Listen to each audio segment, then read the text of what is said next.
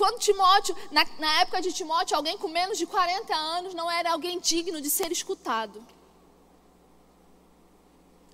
E quando Timóteo assume a igreja de Éfeso, foi uma igreja que tinha sido, por aproximadamente dois anos, dirigida pelos anciãos ou os presbíteros, alguém, homens mais velhos, é, é, é, que tinham grande sabedoria. E Tim, Paulo manda Timóteo lá, e Timóteo chega lá e ninguém quer ouvir Timóteo. E é bem possível que a, uma da, a, a carta de, de, a primeira carta de Paulo a Timóteo, Paulo estivesse respondendo algumas coisas a Timóteo. E a primeira coisa que Paulo fala para Timóteo: Ei, aviva o dom que há em você. Desperta, rapaz. E aí ele fala uma frase muito conhecida em, no, na 1 Timóteo capítulo 2. Ninguém despreze a sua mocidade. E aí todos os jovens gostam dessa parte. Eu até falei isso no rema. Ninguém despreze a sua mocidade. Mas o versículo continua. E Paulo fala: antes, seja você um padrão na fé, no amor, na pureza e na palavra. Amém? Quando nós nos tornarmos padrão, nós vamos ser, nós jovens, não vamos ser desprezados. Mas infelizmente, queridos, o medo tem paralisado essa geração. Estamos vivendo num cenário hoje onde o mundo está com medo. E deixa eu te falar uma coisa, queridos: o medo dele não te protege, ele te paralisa. Amém? E eu já vou te falar uma coisa, queridos. A palavra de Deus diz que o justo ele vive pela fé. Não é assim? E sabe uma coisa, queridos? O medo vai gerar dúvida. E onde há dúvida, a fé não opera. Então, o medo vai fazer com que a fé não opere na sua vida. E eu sei que em alguns momentos vai ser difícil. Amém? Existe uma frase, eu não sei quem disse, não, não sei de onde veio, mas sim, é verdade. Que diz assim: coragem não é não ter medo, mas é não deixar o medo te paralisar. Amém? É aquilo que tenta te atormentar, te deixar em pânico. Você olha e fala: Não, você não me domina, eu vou fazer. Amém? Abra sua Bíblia comigo, por favor, em Josué.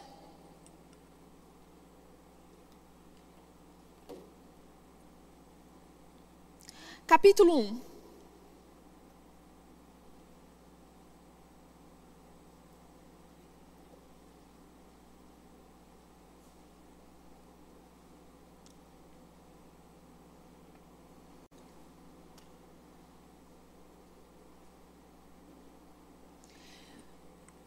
Que vai acontecer aqui, logo no começo do livro de Josué? Moisés morreu. E Josué talvez para nós não fosse tão jovem, mas naquela época ele ainda era jovem. Amém? E Deus fala para que Josué ia assumir o lugar de Moisés. Queridos, pensa aí. Um, uma pessoa considerada jovem ia assumir o lugar do até então o maior líder que já tinha existido para aquele povo. O povo de Deus, os israelitas, nunca tinham tido, até esse momento, desde Abraão até Moisés, talvez nunca tinha tido um líder tão forte.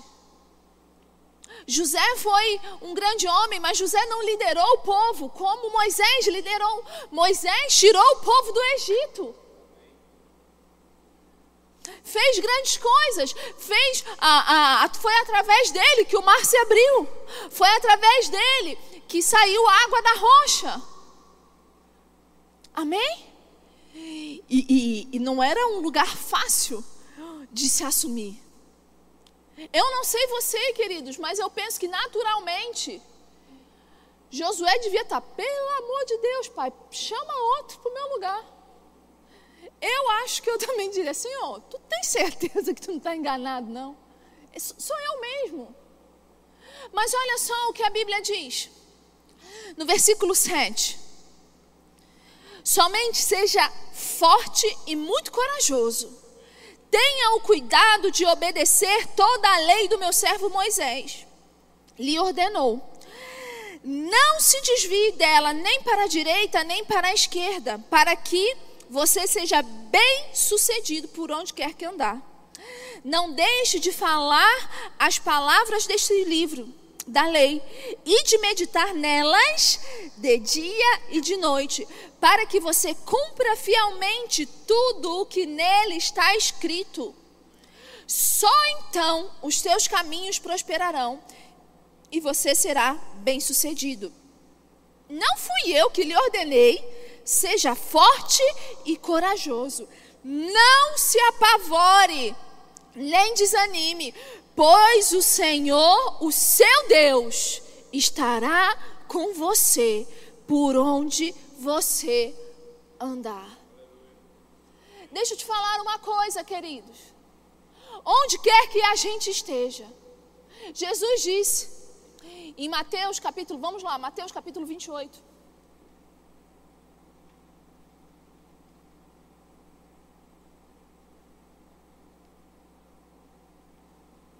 Versículo 20.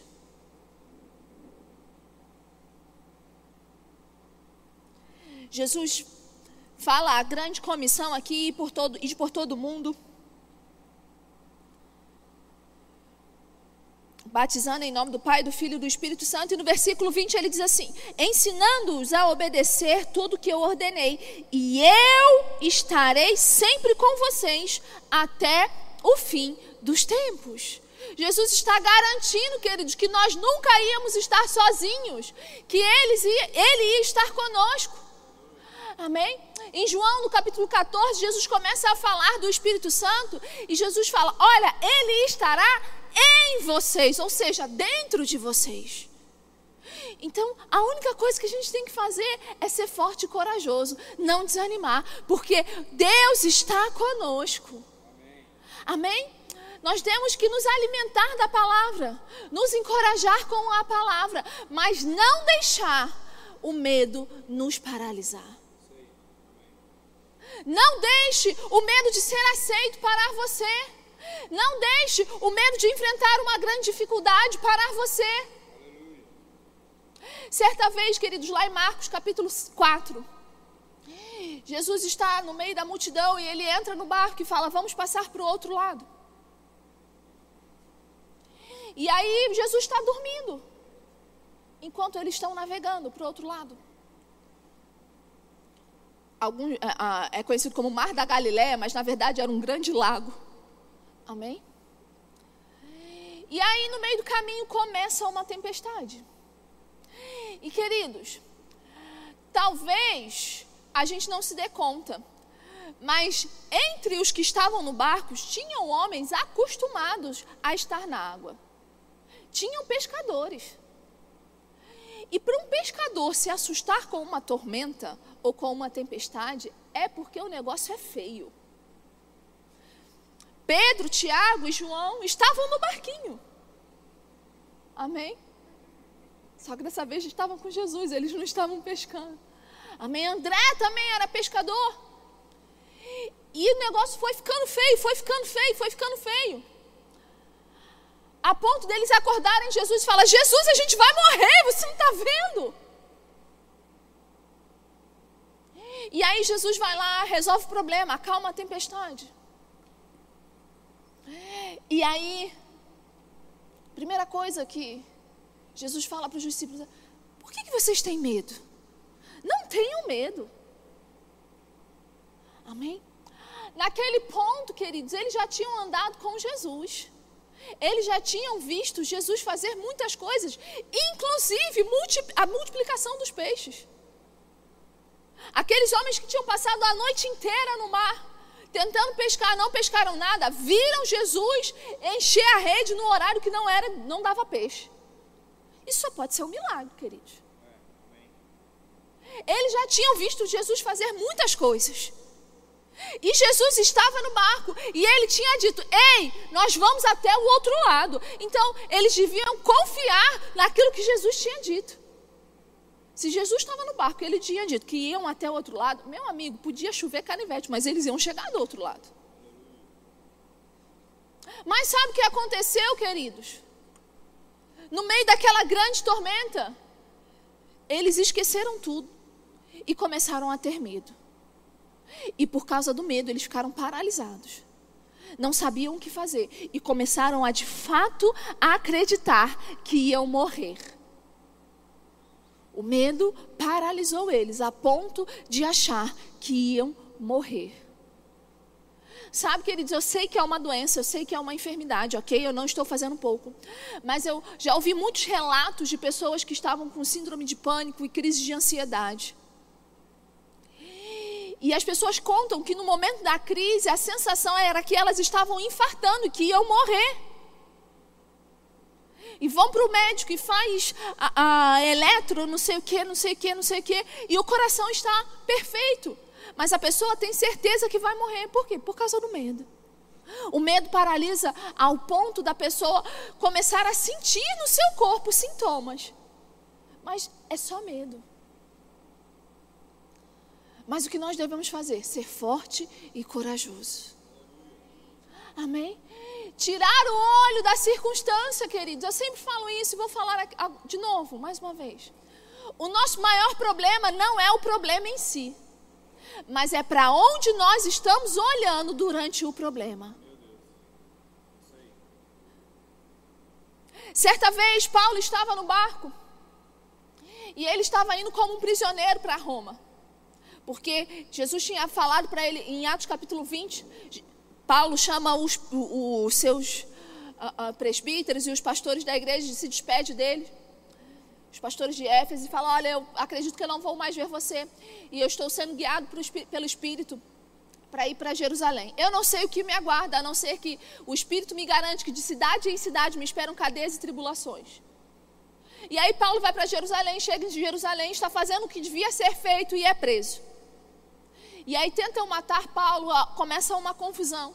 No capítulo 23 de Atos, Paulo está preso na cadeia. E dessa vez ele não está com Silas, então ele não está cantando louvores, como em Atos 16. A situação era outra, dessa vez ele está sozinho. Mas sabe, queridos, que Paulo recebeu uma visita na prisão. Ele tinha ido a Jerusalém por causa de uma direção do Senhor. Ele fez o que o Senhor mandou ele fazer. E sabe quem apareceu para ele no meio da prisão? Jesus. E sabe o que Jesus disse para Paulo? Coragem porque importa agora que você compareça em Roma. E aí Paulo arruma um jeito de ir para Roma, ele apela a César. E aí no começo do capítulo 27, Lucas já vai dizer que no meio da viagem eles estão no porto de Creta e a navegação começa a ficar perigosa. E aí Paulo tem um testemunho interior diz: "Olha, vejo que a navegação vai ser perigosa, é melhor a gente não ir". Mas eles seguem, eles ignoram Paulo, ele era só um prisioneiro. E eles ignoram Paulo e saem do porto de Creta. E não muito tempo depois, querido, o negócio ficou feio. Mas bem feio. Lucas diz que eles ficaram muitos dias sem ver a lua, as estrelas ou o sol. A única coisa que eles viam era chuva, era tempestade. A ponto de que eles já estavam certos de que iam morrer. E aí, de repente, Paulo se para no meio deles e fala: Varões, era melhor vocês terem me escutado e não saído. Mas essa noite, um anjo do, do, de Deus a quem eu sirvo apareceu para mim. E ele me disse: Não tenham medo. Sejam corajosos. O barco vai se perder, mas nós não vamos nos perder. Sabe, queridos, parece uma situação impossível de, mas eles estavam, eles estavam naufragando. Como assim não ter medo? O problema é que eles estavam com os olhos na tempestade. Mas Paulo provavelmente estava com os olhos fixos no autor e consumador da nossa fé. Cristo Jesus. Não importa qual seja o gigante que você tenha que, que enfrentar. Talvez seja falar em público, seja um gigante para você. Talvez não ser aceito, o medo da não aceitação seja um gigante para você. Talvez você tenha medo do julgamento alheio. Tire os olhos da situação e coloque os olhos em Cristo Jesus. Seja forte, corajoso. não tenha medo. Eu comecei aqui lendo Josué. E sabe, queridos, eu acredito que todos vocês sabem a história, mas ainda durante a liderança de Moisés, Moisés enviou 12 homens, 12 espias, um de cada tribo, para ver a terra de Canaã que o Senhor tinha prometido. E os 12 voltaram. Os 12 viram as mesmas coisas. Mas você sabia que apenas dois entraram na terra? Josué e Caleb. Quando eles começaram a falar, os dez começaram: olha, a terra é muito boa, é maravilhosa, mas tem muito gigante. Perto deles, nós somos como gafanhotos. E aí Caleb se levanta: ei, não, não, não, a terra é nossa, subamos e possuamos. E aí o povo se levanta e fala, e Moisés e Arão começam, prostram diante de terra e começam a chorar. E aí Josué e Caleb rasgam as roupas, ei! E Josué fala algo interessante, querido. Josué fala: olha, eles são grandes, mas eles estão sozinhos. Nós estamos como, com o Senhor. Nós vamos amassá-los como quem amassa pão. Sabe por quê, queridos? Porque Josué e Caleb não estavam com os olhos no gigante, mas naquilo que Deus tinha dito. Josué e Caleb ficaram com a terra é nossa, então vamos embora, é agora, vamos subir e possuir. Se você fica com os olhos nas circunstâncias, você vai ficar com medo e o medo vai paralisar você. Mas quando você coloca os olhos em Cristo Jesus, o autor e consumador da nossa fé. Não tem gigante, não tem circunstância. Você vai enfrentar, querido. Você vai ser forte e corajoso. Daniel diz, queridos, que o povo que conhece seu Deus é forte e faz proezas. Então você é forte e você faz proezas. E você não vai deixar o medo paralisar você. Ah, mas o que vão pensar de mim? O que vão pensar de mim no meio da minha faculdade, no meio do meu trabalho? Vão me julgar, vão dizer que eu sou louco. Vá comigo para 1 João.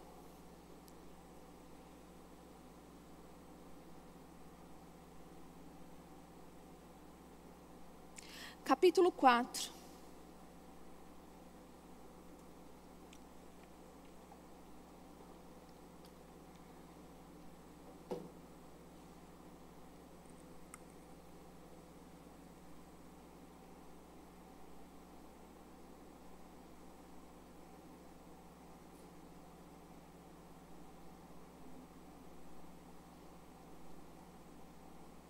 João está falando sobre o amor de Deus. Amém?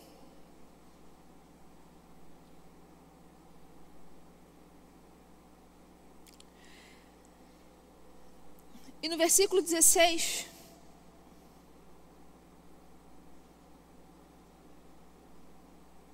diz assim: Assim conhecemos o amor de Deus, o amor que Deus tem por nós, e confiamos nesse amor. Deus é amor.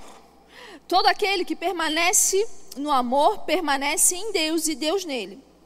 Dessa forma, o amor está aperfeiçoado entre nós, para que no dia do juízo tenhamos confiança, porque neste mundo somos como Ele.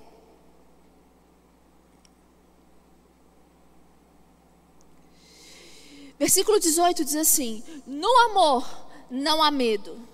Pelo contrário, o perfeito amor expulsa ou lança fora todo o medo. Porque o medo supõe castigo ou tormentos. Aquele que tem medo não está aperfeiçoado no amor. Queridos, vamos lá. Esse juízo que João falou aí, sim, ele está falando do juízo de Deus e nós não precisamos temer o juízo de Deus, porque nós em Cristo Jesus estamos livres do juízo. Amém? O único a, a, a, tribunal que nós, como cristãos, vamos participar é o tribunal de Cristo, que vai acontecer logo depois do arrebatamento. E o que é esse tribunal de Cristo? Eu sempre brinco que a gente acha que quando acontecer o arrebatamento vai ter uma reunião, aí vai vir Jesus com um livro bem grandão assim debaixo do braço, né? E vai colocar o livro na mesa. Jesus vai estar vestido de uma toga preta, né, com aquela peruca de juiz. E aí vai abrir o livro e vai dizer assim: Guilherme, em 2002 você deu a língua para o seu pai. Você está condenado. Desce. Né? A gente tem os medos. Ó, nunca ninguém imaginou nada parecido, só eu, eu sei. Mas, queridos, o tribunal que nós vamos participar é o tribunal de recompensa. Fique tranquilo, se você chegou lá, você vai ficar. Amém? Tem que cuidar, manter, né, se manter no caminho e chegou lá, está garantido. Tá certo, querido? A gente não precisa ter medo do juízo. Amém? Porque estamos em Cristo. Amém? E nós somos como Ele no mundo. E sabe, queridos, Ele foi bem julgado aqui no mundo. Inclusive, injustamente. Amém? Mas ele não tinha medo do julgamento. Porque ele sabia quem ele era. Amém? Ele não se importava com o que as pessoas diziam dele. Amém? As pessoas diziam que ele era um profeta qualquer, um agitador, um louco. Amém? Mas aí ele perguntou para quem andava com ele: E vocês? Quem vocês dizem que eu sou? E aí Pedro responde: Tu és o Cristo, filho do Deus vivo. Quem andava com ele de fato sabia quem ele era. Então ele não se preocupava com aqueles que estavam fora, somente olhando e rindo. Porque ele sabia quem ele era. E vocês, nós, somos como ele aqui no mundo. De fato, João diz, no capítulo, 1 João capítulo 3, que aquele que ama Jesus deve andar como ele andou, e Jesus disse que quem cresce nele faria as mesmas obras que ele fez. Amém? Então nós somos como Jesus aqui na terra. Ser cristão, queridos, é isso, ser pequenos cristos andar como ele andou, falar como ele andou. Amém? E quando nós tomamos consciência disso e nos apossamos da nossa posição em Cristo, a gente vai parar de se importar com o que as pessoas falam. Porque quando nós estamos em Cristo, nós estamos no amor. E o verdadeiro amor lança fora todo medo. Amém, queridos? Não deixe o medo de ser ridicularizado parar você. Amém? Ah, mas o que vão pensar de mim? Sabe, queridos, o que o mundo pensa está cada vez mais doido. O que o mundo pensava ontem, hoje já não pensa mais. Amém? Mas você sabia que o que Deus pensa a seu respeito, Ele não mudou de ideia. O que antes era legal para o mundo, hoje já não é. Não é da minha época, que eles me contaram que quando o pessoal mais velho aí era criança, tinha um tal de os trapalhões aí. Nunca vi na vida. Tal de Mussum, Zacarias, Dedé, não sei quem são. Mas, queridos, hoje em dia, os trapalhões, meu Deus do céu, ia ser um crime. E outras coisas que antes era legal, hoje já não é, e coisas que não eram e agora podem ser, enfim. O mundo está muito louco. Amém? Mas aquilo que Deus pensa a nosso respeito não mudou aquilo que Ele nos chamou para fazer não mudou. O mundo mudou para caramba e lá fora, querido, só vai mudar para pior. Não se engane. Amém? A Bíblia fala sobre os últimos dias e nós estamos nos aproximando dele. Mas nós não somos desse mundo, então está tudo bem. Amém? O que Deus falou a nosso respeito não mudou. E Ele está conosco. Ele continua conosco. Ele está do nosso lado. Ele não nos abandonou. Ele não nos deixou sozinhos, queridos. Ele não nos deu o espírito de medo, mas de ousadia. Amém? O povo que conhece o seu Deus é forte e faz proezas. Você é jovem, você é forte, você é ativo. Você tem fôlego. Então não deixa essa porcaria do inferno de medo parar você. Não deixa o medo dizer para você quem você é. Não deixa o medo dizer para você o que você pode ou o que você não pode fazer. Deixe a palavra de Deus dizer para você quem você é e aquilo que você pode fazer. E deixa eu te falar uma coisa: a palavra de Deus diz que você pode todas as coisas naquele que te fortalece. E que em Cristo você já é mais do que vencedor em todas as coisas. Se é para acreditar em algum relatório, acredite no relatório da palavra de Deus. Se é para ficar com algum relatório ou com alguma definição, fique com o relatório e a definição da palavra de Deus. Não fique com o relatório do medo. Não fique com o relatório da vergonha. Muito menos, queridos, com o relatório do mundo. Eu sempre falo isso, porque o mundo diz que a gente é quadrado. Ai, vocês são quadrados. Ai, vocês não fazem isso. Ai, vocês. Aí eu falo, querido, tudo bem. O mundo diz que a gente é quadrado? Que bom, porque eu prefiro ser quadrado no céu do que redondo no inferno. Amém, queridos? É melhor ser quadrado no céu e passar a eternidade com Deus do que ser redondo e passar a eternidade sem Deus. Amém? E deixa eu te falar uma coisa, queridos. Eles acham que eles estão livres e nós estamos presos.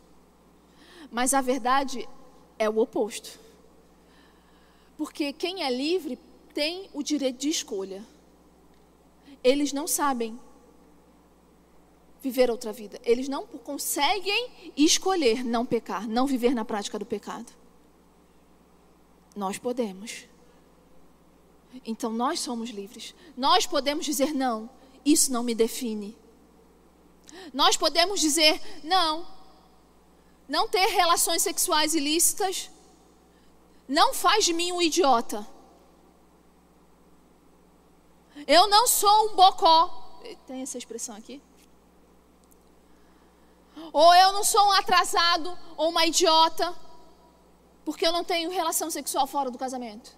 Eu escolho não ter. Amém. Assim como os solteiros daqui devem escolher.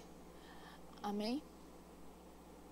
Eu sei que ouvir casado falando pra gente esperar é, dói, gente. Porque casado tá casado, né? É mole para casado mandar solteiro esperar. Fácil. Mas eu sou solteira, gente, estou falando. Amém, queridos. Nós somos livres. E Paulo fala em Gálatas capítulo 5: Foi para a liberdade que Cristo vos libertou. Não vos submetais de novo ao jugo de escravidão. Sabe, queridos, o medo pode ser um jugo de escravidão. Então não se submeta à escravidão do medo. Não deixe o medo, de, de novo, definir quem você é. Amém, queridos? Eu não estou falando aqui que se ah, você tem medo de altura, ah, então agora o medo não me define, então eu vou me jogar de um prédio de 10 metros de altura. É melhor não.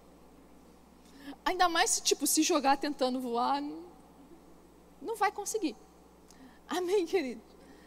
Mas eu estou falando daquele medo que paralisa você. Que faz com que você não faça as coisas que você sabe que você foi chamado para fazer.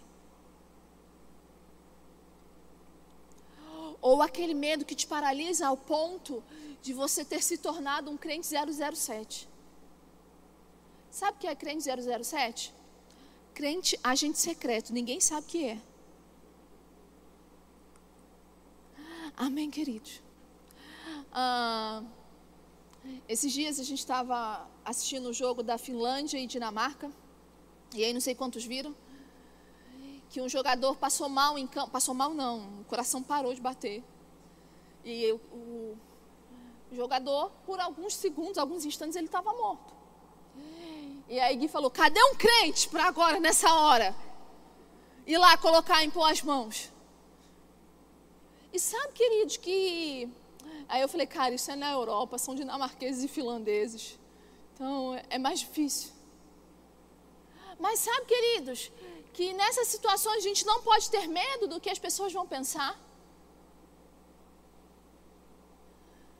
Quando você vê alguém doente na rua, queridos, ou você sabe de alguém que está doente, você não pode ter medo de ir lá, orar, impor as mãos sobre essa pessoa e orar por ela. Ai, mas e se não acontecer nada? Ei! Com a palavra de Deus não tem se não, queridos. A palavra de Deus só tem vai e faz. Porque e se é dúvida. E, se você está com e se, é melhor nem ir mesmo. Porque aí você está em dúvida. Mas quando você sabe quem você é você aceita o relatório da palavra de Deus, a definição da palavra de Deus sobre você, você é forte e corajoso, você é forte e faz proezas. Então você vai lá, vai impor as mãos e eles ficarão curados. Quando alguém se levanta querendo dizer que Deus não existe, que isso é uma boboseira, você não tem medo, você não tem vergonha de se levantar e dizer: Ele existe sim. E você chegou tarde para dizer para mim que Ele não existe. Sabe por quê? Porque eu já andei com Ele, eu já tive experiências com Ele, eu sei quem Ele é. Amém, queridos? O povo que conhece seu Deus é forte e faz proezas. Amém? Não deixe o medo te atormentar. Vá comigo para João, capítulo 14.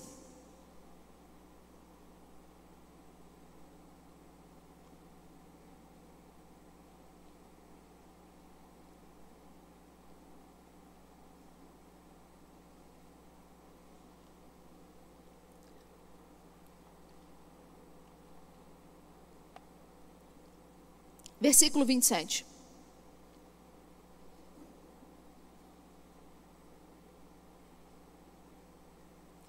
Diz assim: Deixo-lhes a paz, a minha paz lhes dou.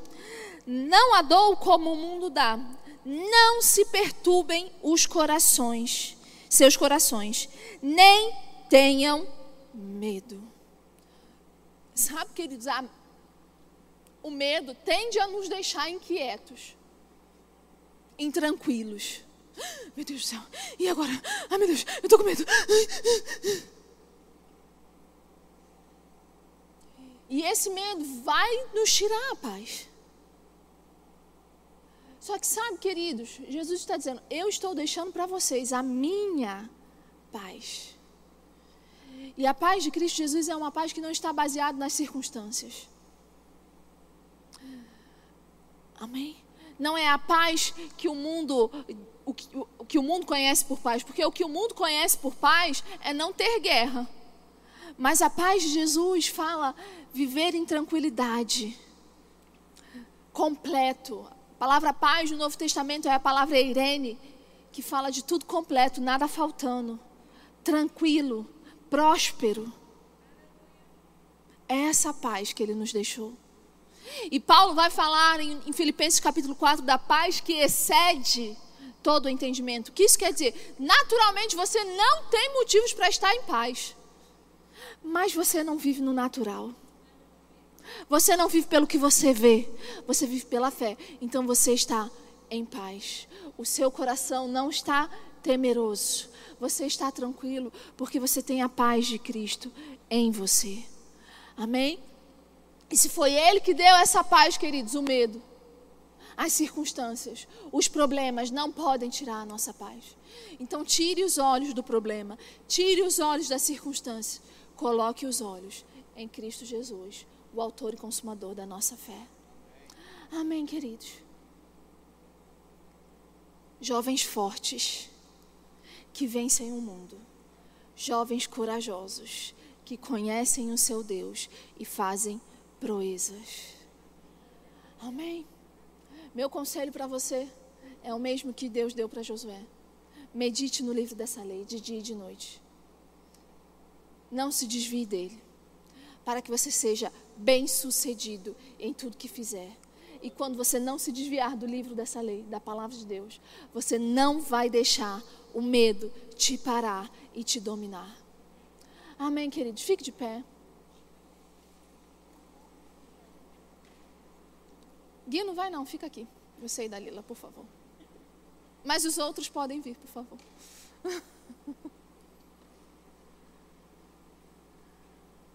Aleluia.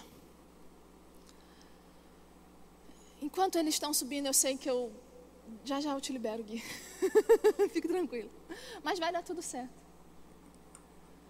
Aleluia. Enquanto eles estão chegando, você pode agradecer a Deus porque você descobriu que você não é escravo do medo. Que você não precisa deixar o medo te paralisar. Aleluia. Obrigada, Pai.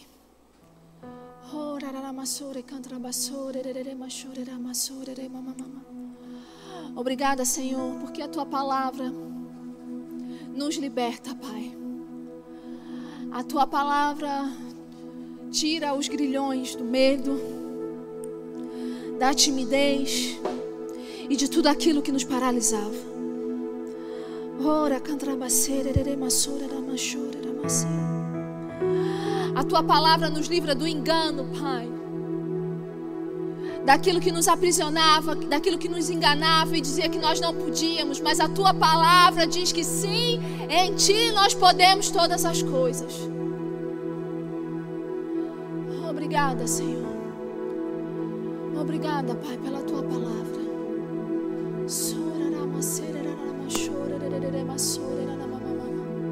Você pode adorar a Deus por alguns instantes.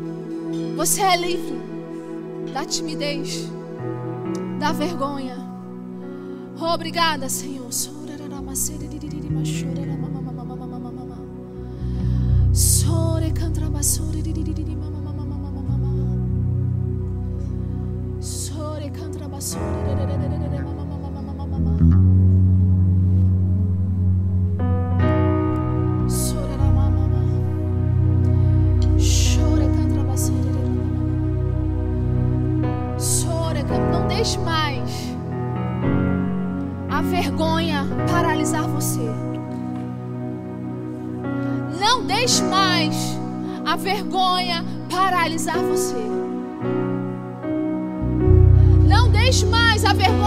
Impedir você de fazer aquilo que o Senhor colocou no seu coração para você fazer.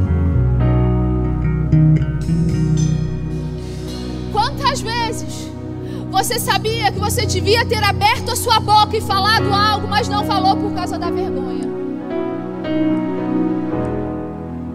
Decida hoje não mais ser paralisado pela vergonha. Decida hoje que você vai fazer aquilo que o Senhor te chamou para fazer.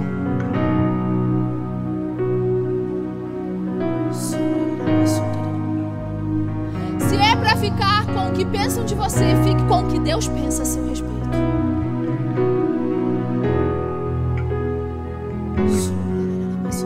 Deus te chamou para ser luz naquele lugar que você está. E a luz não foi para estar debaixo da cadeira, mas no lugar mais alto. E influenciar a todos que estão à sua volta. Você é luz naquele lugar. Então não deixe o medo opacar a sua luz.